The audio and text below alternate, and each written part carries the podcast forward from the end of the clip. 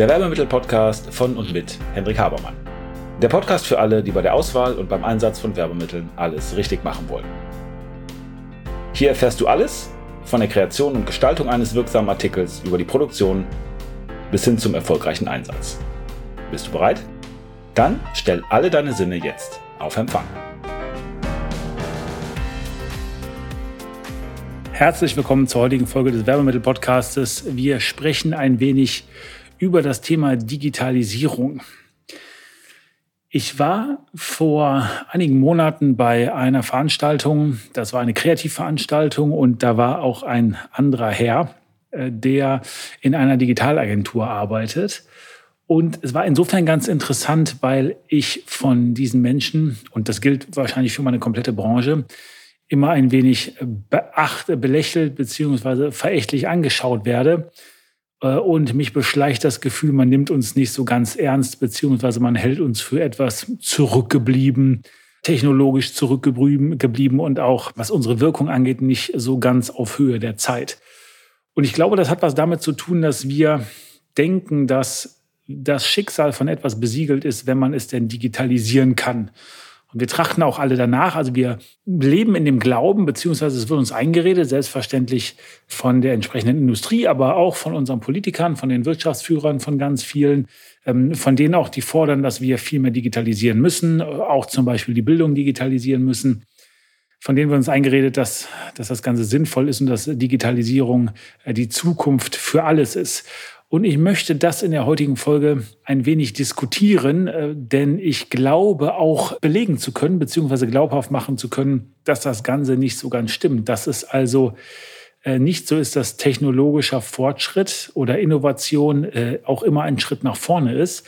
Und ich glaube sogar, dass wir erkennen sollten, dass das, was uns besser macht oder dass das, was uns als Menschen besser gefällt, immer eine andere binäre Grundfrage hat. Und diese binäre Grundfrage ist die, macht es uns glücklich? Macht es unser Leben besser oder wie, wie fühlen wir uns dabei? Und äh, weil das Digitale allgegenwärtig ist und immer gegenwärtiger wird, ähm, ist es sogar so, dass der Gegentrend, also das Analoge, an Bedeutung gewinnt. Das ist aber nur eine äh, Seite der Medaille oder ein Teil. Der andere Teil ist der, dass das Analoge ja auch eine andere Art von Erfahrung ist, nämlich eine viel realere Erfahrung ist. Und da möchte ich ein bisschen drüber sprechen. Und ich möchte anfangen mit einem äh, Zitat von Marshall McLuhan. Der hat mal in den 60er Jahren ein Buch geschrieben, uh, The Medium is the Message. Da gab es aber einen Schreibfehler, dann haben die es nicht Message, sondern Massage geschrieben. Das haben sie dann auch so gelassen. Also das Medium ist die Botschaft, da war der deutsche Titel. Und dieser Marshall McLuhan sagt, dass ein neues Medium ein altes nicht ergänzt, sondern es dieses ältere Medium bearbeitet, dass es zu einer neuen Form und Position findet. Und was meine ich damit, wenn wir jetzt über das Digitale bzw. das Analoge sprechen, dass wir insgesamt als Gesellschaft dazu neigen, ein wenig das Kind mit dem Bade auszuschützen, also etwas übertrieben zu sein und zu denken, das ist jetzt obsolet, das ist alt, das ist Schwachsinn, um dann irgendwann im Kern da etwas zu finden, äh, was wir nicht ersetzen können. Und wir sehen das ja überall. Also als das Licht, das elektrische Licht erfunden worden ist, das hat ja die Kerzen nicht obsolet gemacht. In einer bestimmten Art und Weise ja in einer anderen, aber nicht. Und zwar in der Art und Weise, wie die Kerzen uns eine Bedeutung oder äh, eine Wirkung oder einen Inhalt gegeben haben, den das elektrische Licht eben nicht konnte. Also es kann etwas cool sein, sozusagen, auch wenn es obsolet ist oder wenn es einen etwas anderen Teil hat. Und wir leben in einer Welt, in der wir das Analoge, und da bin ich jetzt auch so ein bisschen beim Haptischen und natürlich auch ein bisschen beim äh, Werbemittel, als irgendwie was Altes, Obsoletes etc. einstufen und das Digitale äh, mit der Zukunft, mit dem Guten, mit dem Fortschritt, mit dem Besseren äh, und komischerweise irgendwie auch mit dem Lebensglück äh, verbinden. Das finden wir perfekter und das finden wir schneller etc. Und diese ganzen Attribute, die ja das Digitale hat, sind aber aus meiner Sicht etwas, was das Digitale unter Umständen auch schlechter macht. Interessanterweise ist es so, dass wir emotionale Dinge, zum Beispiel wie Kreativität und so weiter, mit analog verbinden und Perfektion und Schnelligkeit eben mit digital. Ähm, aber ich glaube auch, dass diese Zuordnung falsch ist. Ich glaube vielmehr, dass Und das möchte ich anhand von ein paar Beispielen belegen. Und ich lege euch da auch ein Buch ans Herz, und zwar heißt das Die Rache des Analogen, wo äh, sehr gut gezeigt wird, dass eben das Analoge jetzt wieder zurückkommt und eine Berechtigung hat.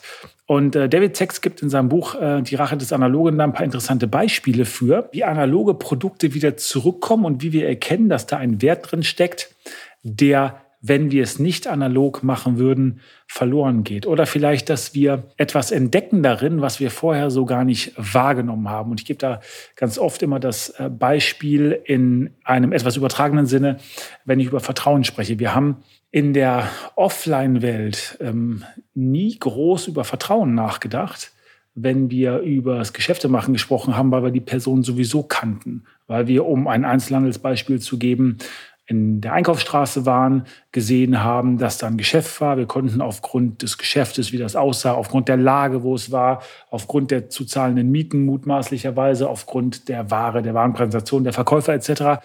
schon irgendwie eine Beziehung dazu aufbauen und abschätzen, ist das Ganze vertrauenswürdig oder nicht. Das heißt, wir haben uns damals gar nicht so sehr die Frage gestellt, können wir dem Geschäft, dem Verkäufer etc. irgendwie trauen? Das war institutionalisiert. Das war in dieser Sache, in dem kompletten Prozess inkludiert. Und durch das Abwandeln in den Online-Bereich, wo jeder irgendwelche Fake-Shops aufbauen kann etc., müssen wir Vertrauen ganz anders verdienen. Und jetzt wird uns das bewusst, dass es eben einen Vorteil, in dem Fall zum Beispiel das Vertrauen, in dem ursprünglichen Einzelhandel, im ursprünglichen Einkaufen gab. Und wenn man jetzt sagt, es wird jetzt alles online gehen, ähm, dann ist es so, dass das nicht der Fall sein wird, weil eben dieses Vertrauen zum Beispiel fehlt. Aber es fehlt auch noch was ganz anderes. Es fehlt eben das sinnliche Erlebnis des Einkaufens. Und wenn wir uns mal anschauen, was für einen Schrott wir kaufen und was für Dinge kaufen, die wir eigentlich gar nicht brauchen, dann ist vielleicht die Frage, ob es überhaupt nicht um Bedarfsdeckung geht oder ob das Kaufen nicht eigentlich vollkommen andere Bedürfnisse befriedigt. Das heißt, wenn wir etwas wirklich schnell kaufen wollen und das ist irgendwo am Rande der Welt, dann ist es natürlich so, dass Online uns das schneller bringt. Aber wenn wir einkaufen, weil es überhaupt nicht um den Erwerb des Produktes geht, den wir online viel schneller haben konnten, sondern wenn, wenn es um was anderes geht, dann werden wir nicht nur noch online einkaufen. Äh, jemand hat mal gesagt, dass wir, wenn wir die äh, kompletten Einzel Einzelhandelsgeschäfte durch Ketten und dann irgendwann durch Online ersetzen, dann verlieren wir ja nicht nur ein paar Einkaufsstätten, sondern wir verlieren eine ganze Stadt.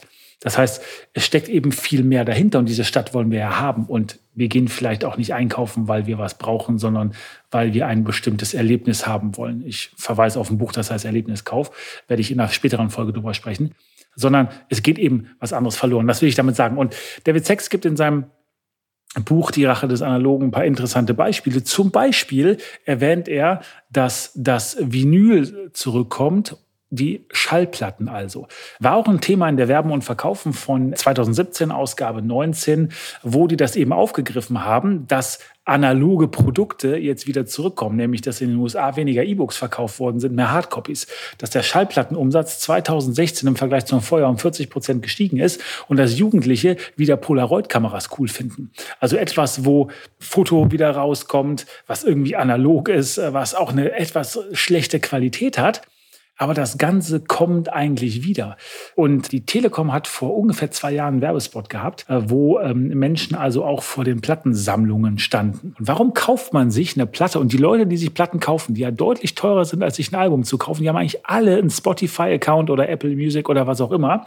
Das heißt, es geht ja offensichtlich nicht darum, dass man irgendwie diese Musik hat oder dass man diesen Zugang zu dieser Musik hat. Das kann man ja auch ganz anders haben. Ähm, es gibt ähm, da ein paar Untersuchungen zu, beziehungsweise Befragungen zu, dass man sagt, was hat sich beim Musikhören geändert, wenn man die äh, Platten nicht mehr wirklich äh, als Hardcopy hat oder wenn man das auch nicht mehr so kaufen muss. Äh, früher war das, als ich auch ein bisschen jünger war, da war das was Cooles, wenn man irgendwie eine große Plattensammlung hatte.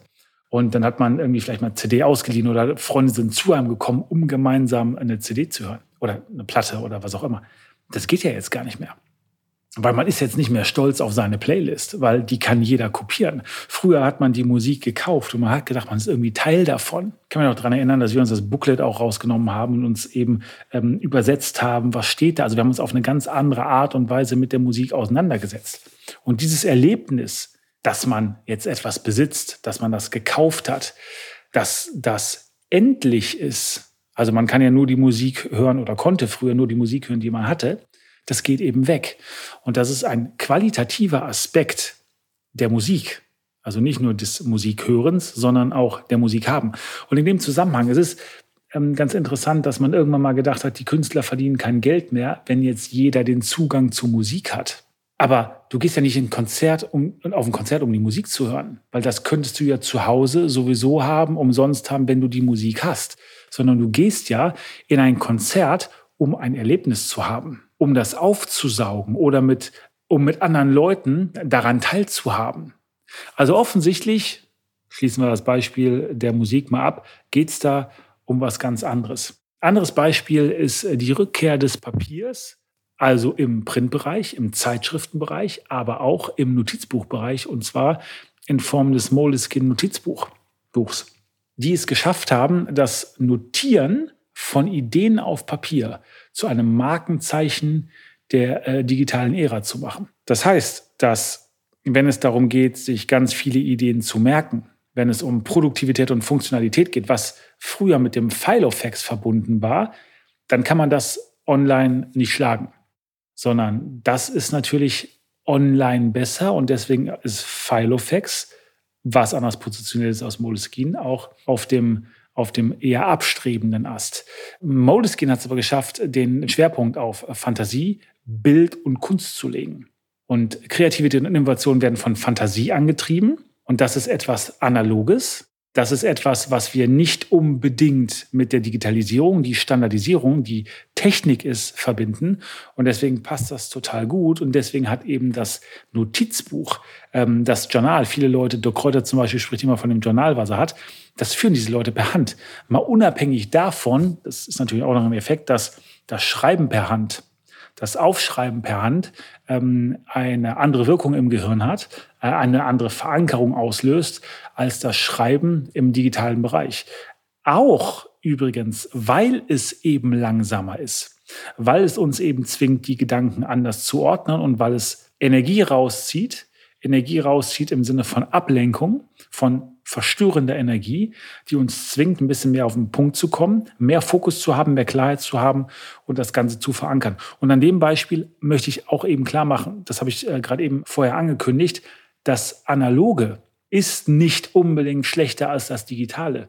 Und man kann sich ja fragen, und wenn wir jetzt über Werbemittel sprechen, kleiner Exkurs, ich komme gleich wieder auf ein paar andere Beispiele zurück, dann ist es ja so, dass in der Branche gesagt worden ist, ja, früher, da gab es eben dieses Werbegeschenke-Thema, dann gab es eben auch Fernsehwerbung, es gab Radio und irgendwie in Zeitungen Werbung, aber es ist alles total obsolet, es muss alles online sein. Ich frage mich, wenn wir das Ganze andersrum gehabt hätten, wenn erst der ganze Online-Bereich da gewesen wäre. Und dann hätte man gesagt, ey, guck mal, online kannst du gar nicht riechen. Online hast du kein haptisches Erlebnis. Äh, das kannst du nicht anfassen. Online kannst du nicht schmecken ob man dann nicht gesagt hätte, boah, das ist ja vollkommen äh, futuristisch, dass wir noch mehrere Sinne dazu packen.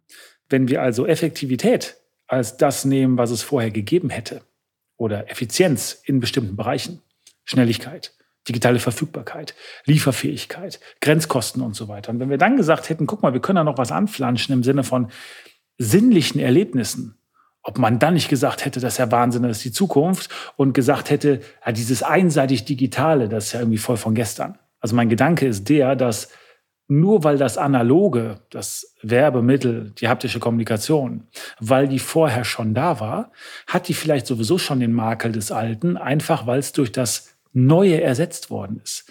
Weil wir glauben, weil wir dieser Illusion erliegen, dass das Neue irgendwie besser ist. Zurück zum Buch Die Rache des Analogen. Als Beispiel wird genannt die Rückkehr der Brettspiele. Es ist total interessant, dass Brettspiele wieder zunehmen und wieder mehr an Beliebtheit haben, auch bei jungen Leuten. Und das Interessante ist, dass Forscher sagen, dass es beim Brettspielen ja gar nicht nur um das Spielen geht oder um das Spiel geht, sondern dass Tischspiele ein Vorwand sind, um zusammenzukommen. Und dass dieser Vorwand eben deswegen so gut ist, weil es analog ist. Das heißt, das Spiel ist ein Alibi, um bestimmte Verhaltensweisen anzuleben, um auf eine bestimmte Art und Weise mit den Menschen zu interagieren. Ja, was online so gar nicht möglich ist und dass die analoge Spielerfahrung das ermöglicht, worum es wirklich geht, nämlich den menschlichen Kontakt. Das heißt, es geht wenn man nur spielen will, natürlich da, darum, dass man sagen kann, das kann ich durch Online ersetzen. Wenn es mir wirklich um das Schachspielen an sich geht, dann kann ich online mit jemandem Schach spielen. Wenn ich aber offline mit jemandem spiele, vielleicht mit einem guten Freund, das als Routine habe, mich regelmäßig treffe. Mein Vater hat das mit einem Freund gemacht. Die haben sich, glaube ich, jeden Freitag zum Schachspielen getroffen, über, über Jahre oder zig Jahre. Ähm, das kann ich online ja nicht ersetzen, weil dann wird natürlich noch geredet, dann ist man irgendwie zusammen und verbringt Zeit. Ja, das heißt, in dem Brettspiel ist wieder was, was man online gar nicht ersetzen kann, was einen Wert hat. Wir erinnern uns an Marshall McLuhan, dass das irgendwie eine neue Position bekommt oder dass irgendwie etwas äh, rausgezogen wird, was von Bedeutung ist. Und das geht eben nicht nur durch das Ersetzen des Digitalen. Anderes Beispiel von uns äh, nochmal dadurch, dass das Analoge nicht immer besser ist. Also wir sprechen zurzeit natürlich ganz viel darüber, wie wir äh, Geschäft machen, wie wir Leads gewinnen und wir sind dabei, also wir jetzt nicht äh, als Unternehmen, sondern wir als Branche, äh, jede, jeden Parameter irgendwie runterzubrechen, komplette Funnel aufzustellen und zu gucken, wie alles kostet. Äh, und dann schon also Zahlen im Raum, dass ein Lead acht bis zwölf Euro zum Beispiel kostet, zumindest vor Corona. Und ähm, dass wir also alle digitalisieren müssen und dass wir unsere Kunden online gewinnen müssen über Facebook und keine Ahnung, Affiliates, was auch immer. Wir merken aber, dass der Trend äh, der Kundengewinnung teilweise wieder ins Analoge geht. Zum einen, weil das natürlich jetzt was ganz Neues ist, wenn man analog Kunden anspricht, also wenn man denen zum Beispiel eine Postkarte schreibt, weil ähm, das ist jetzt wieder das Einzigartige. Was man auf Facebook sieht, ist ja irgendwie alles gleich. Aber auch, weil dieser analoge Kundengewinnungsmechanismus erheblich kostengünstiger sein kann. Also wir zum Beispiel in unserem Telesales, wir schaffen es also äh, viel geringer, wenn wir das richtig anstellen, als acht oder zwölf Euro, also mit viel weniger Aufwand, irgendwie ein Lied zu generieren oder irgendwie unsere Liste aufzubauen, als das online möglich ist. Und wenn wir das Ganze offline machen, also wenn wir irgendwo anrufen, dann können wir auch direkt eine andere Art von Beziehung aufbauen und uns von anderen, die das nicht machen, abheben, weil wir mit dem Menschen sprechen können. Also ganz interessanter Punkt. Ähm, im Shopping-Bereich, wenn wir auf die andere Art von Geschäften gehen äh, und nochmal auf das Thema Online zu sprechen kommen, dann ist es so, dass gesagt wird, na, irgendwann sterben die ganzen Einzelhändler aus und ähm, auch die ganze Art äh, von Einzelhandelswerbung. Interessanterweise hat Facebook ja Plakatwerbung gemacht um ähm, dafür zu äh, werben oder darauf äh, deutlich zu machen, um, um darauf hinzuweisen, dass man ja, was andere sehen, äh, durchaus auch steuern kann und einstellen kann. Aber das haben sie eben nicht online gemacht, sondern da wollten sie offline Leute mit erreichen. Amazon äh, macht Buchhandelsfilialen auf. Nochmal, ich habe das gerade eben schon mal gesagt der neue Buchhandel oder die neue Filiale ist mit Sicherheit anders als die Filiale sonst war. Wenn man eben mal ein Buch besorgen will, ähm, dann kann man sich das auch ähm, schicken lassen von Amazon oder von, von wem auch immer. Aber geht nicht etwas verloren? Und das ist eine rhetorische Frage. Die Antwort ist ja, wenn es eben keine Buchgeschäfte mehr gibt. Also habe ich vielleicht eine sehr gute Empfehlung oder ähm, habe ich vielleicht ein Buch entdeckt in einem Buchhandel auf eine Art und Weise, wie mir das online gar nicht möglich gewesen wäre. Noch ein anderer Trend oder noch eine andere Beobachtung, es werden äh, in Supermärkten Selbstscan-Kassen wieder durch menschliche Kassierer ersetzt. Und zwar aus drei Gründen. Erstmal sind die schneller, ja, als wenn die Kunden das selber machen. Dann äh, zahlen die Kunden lieber beim Menschen, kaufen äh, lieber dem Menschen etwas ab und die Diebstähle nehmen ab. Also das als Beispiel dafür, dass das Digitale oder auch das Neuartige nicht unbedingt besser sein muss, als das, was wir immer schon gemacht haben. Um äh, nochmal einen anderen Aspekt des, des Besseren aufzugreifen. Es gibt ja etwas, das nennt sich das Produktivitätsparadoxon. Und es ist so, dass der gesamte digitale Fortschritt äh, nicht zu nennenswerten Steigerungen der Produktivität geführt hat, zumindest wenn man sich das volkswirtschaftlich anschaut und zum Beispiel im produzierenden Gewerbe. Also wie kommt das eigentlich, dass wir glauben, das ganze Digitale, das ganze Automatisieren auch ist viel, viel besser als das, was wir davor hatten, aber wir können es zu großen Teilen überhaupt nicht messen. Gute Frage. Ich glaube, wir liegen da einer gewissen Täuschung auf. Und ganz wichtiger Punkt, auf den ich noch eingehen möchte, ähm, ist das ganze Thema Bildung. Ähm, also wir haben jetzt gerade im ähm, Zeichen von Corona ja diesen Trend, dass äh, jetzt noch mehr die Schulen digitalisiert werden müssen. Klammer auf, das finde ich natürlich richtig, wenn wir in gewisser Weise Homeschooling haben, weil wir müssen die Leute erreichen, Klammer zu. Aber ich glaube nicht, dass wir damit unbedingt unsere Kinder klüger machen oder zu besseren Persönlichkeiten ranziehen oder zu kritischen Denkern. Es gibt ein Buch dazu, das heißt Die Lüge der digitalen Bildung.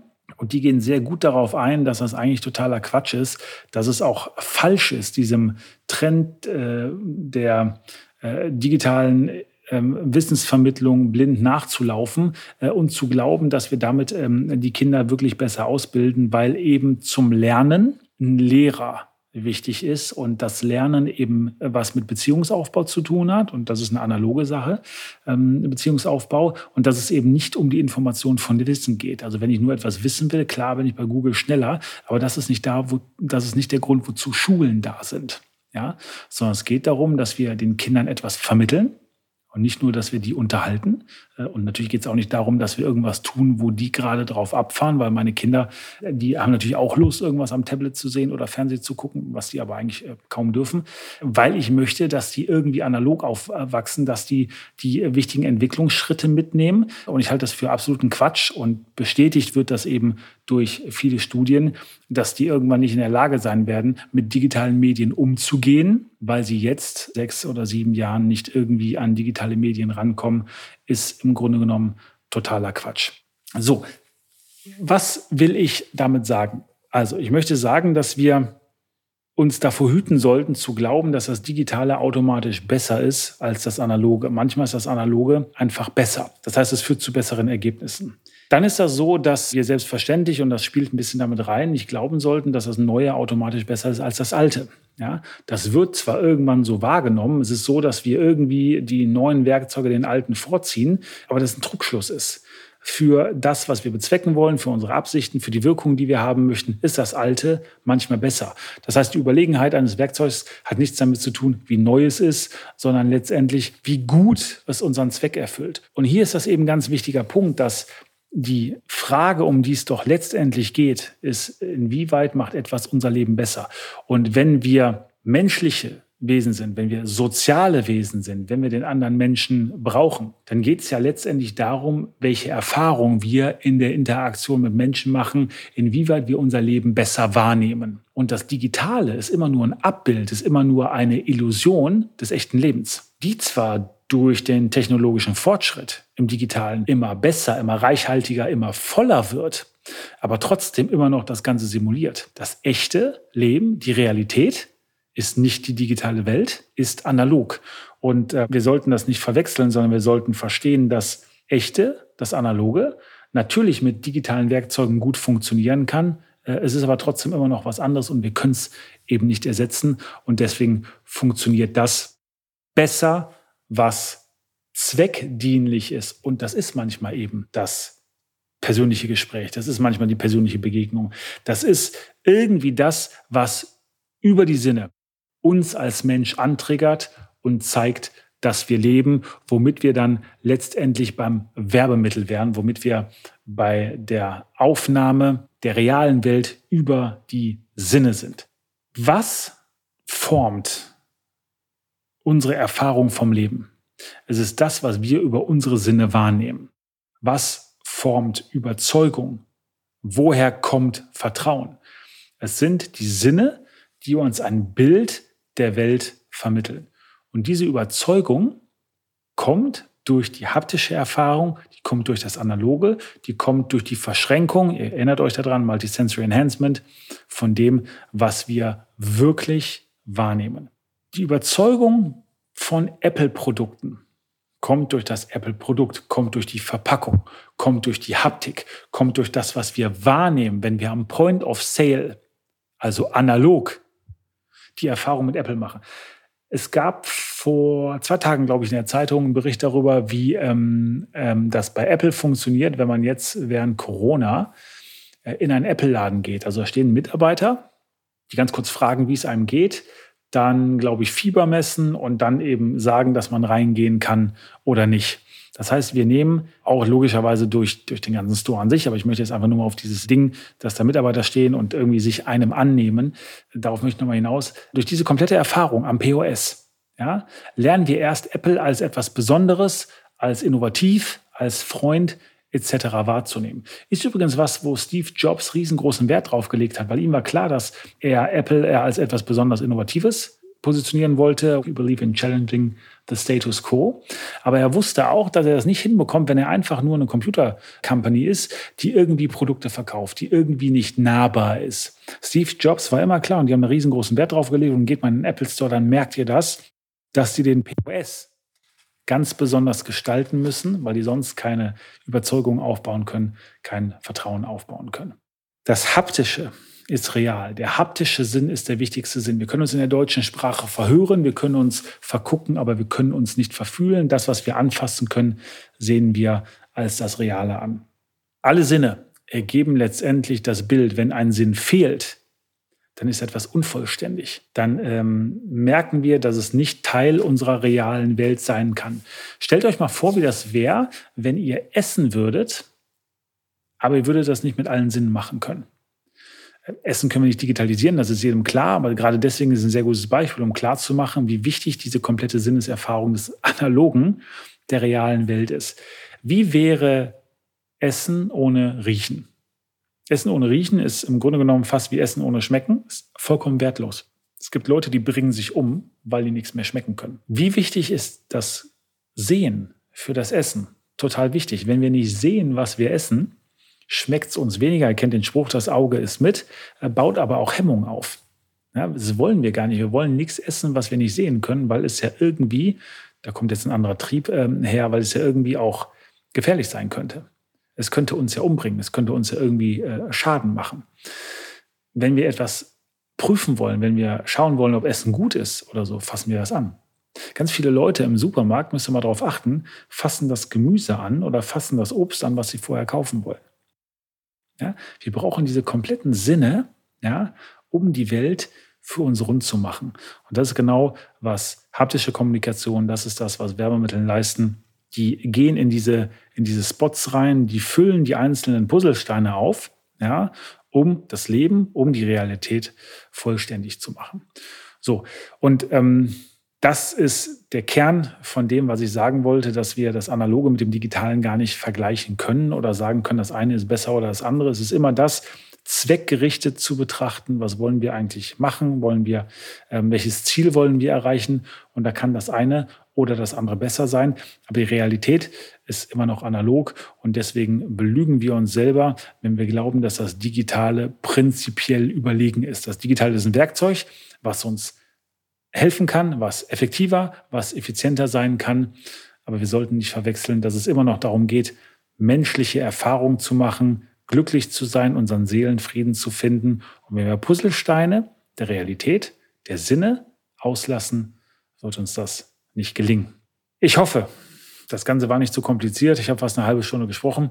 Ähm, ich hoffe, das Ganze macht eben Sinn für euch. Ich hoffe, das Ganze ist nachvollziehbar. Wenn ihr Fragen dazu habt, Schreibt mir gerne, sprecht mich an. Wenn ihr Fragen zur gegenständigen Kommunikation habt, wenn ihr irgendwelche Projekte auf dem Tisch habt, lasst es uns wissen. Lasst uns darüber sprechen. Wir helfen euch gerne weiter. Und ansonsten wünsche ich euch eine gute Restwoche und bis zum nächsten Mal. Ciao, macht's gut. Und damit sind wir am Ende der heutigen Folge. Ich hoffe, ihr habt ein paar interessante Erkenntnisse gehabt und seid ein wenig schlauer, als ihr es noch vor ein paar Minuten wart. Wenn euch das Ganze gefallen hat, leitet es gerne weiter an Freunde oder Kollegen, die auch ein Interesse oder eine Affinität zu dem Thema haben. Und natürlich hoffe ich, dass ihr bei der nächsten Folge dabei seid. Wenn es etwas gibt, was euch interessiert, was ihr noch behandeln möchtet, wo ihr gern ein wenig intensiver reintauchen wollt, schaut bitte in die Show Notes, da sind unsere Kontaktdaten angegeben mit einer E-Mail-Adresse. Schreibt uns eine Mail und wir werden entweder, wenn das für viele Leute interessant erscheint, das in den Podcast behandeln. Ansonsten bekommt ihr von mir oder einem meiner Teammitglieder eine Mail. Also, vielen Dank. Ich freue mich auf das nächste Mal.